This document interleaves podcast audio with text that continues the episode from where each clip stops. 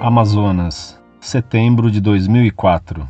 Prezado Orlando, salve Maria. Acabei de assistir no Jornal da Globo um padre canadense que, ao rezar missas em Recife, reza ao ritmo de chachado, maracatu e outras danças, além de usar tambores, chocalhos, atabaques, etc. E ele diz que faz tudo isso baseado no Salmo 150, onde no versículo 4 está escrito: Louvai-o com tambor e dança, louvai-o com cordas e flautas. E é claro que a reportagem diz que com isso atraiu mais fiéis. Como posso provar que na Bíblia há trechos que mostram que a cerimônia religiosa deve ser respeitosa e solene?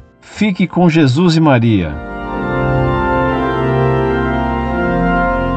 Muito prezado, salve Maria. Para provar isso, não é preciso a Bíblia, basta o bom senso. O que a Bíblia mostra em todo o Antigo Testamento é que se exigia que no templo fossem usados os melhores materiais possíveis para bem honrar a Deus. Logo, usavam a melhor música que tinham. E no Novo Testamento, para fazer a ceia, Cristo pediu que procurassem uma sala bem decorada. Tudo o que esse padre faz é uma profanação, isto é, usar coisas profanas nas cerimônias sagradas. Tudo o que esse pobre padre fez foi desobedecer, além de tudo, as determinações do Papa João Paulo II em seu último decreto Redemptione Sacramentum, condenando os abusos da missa.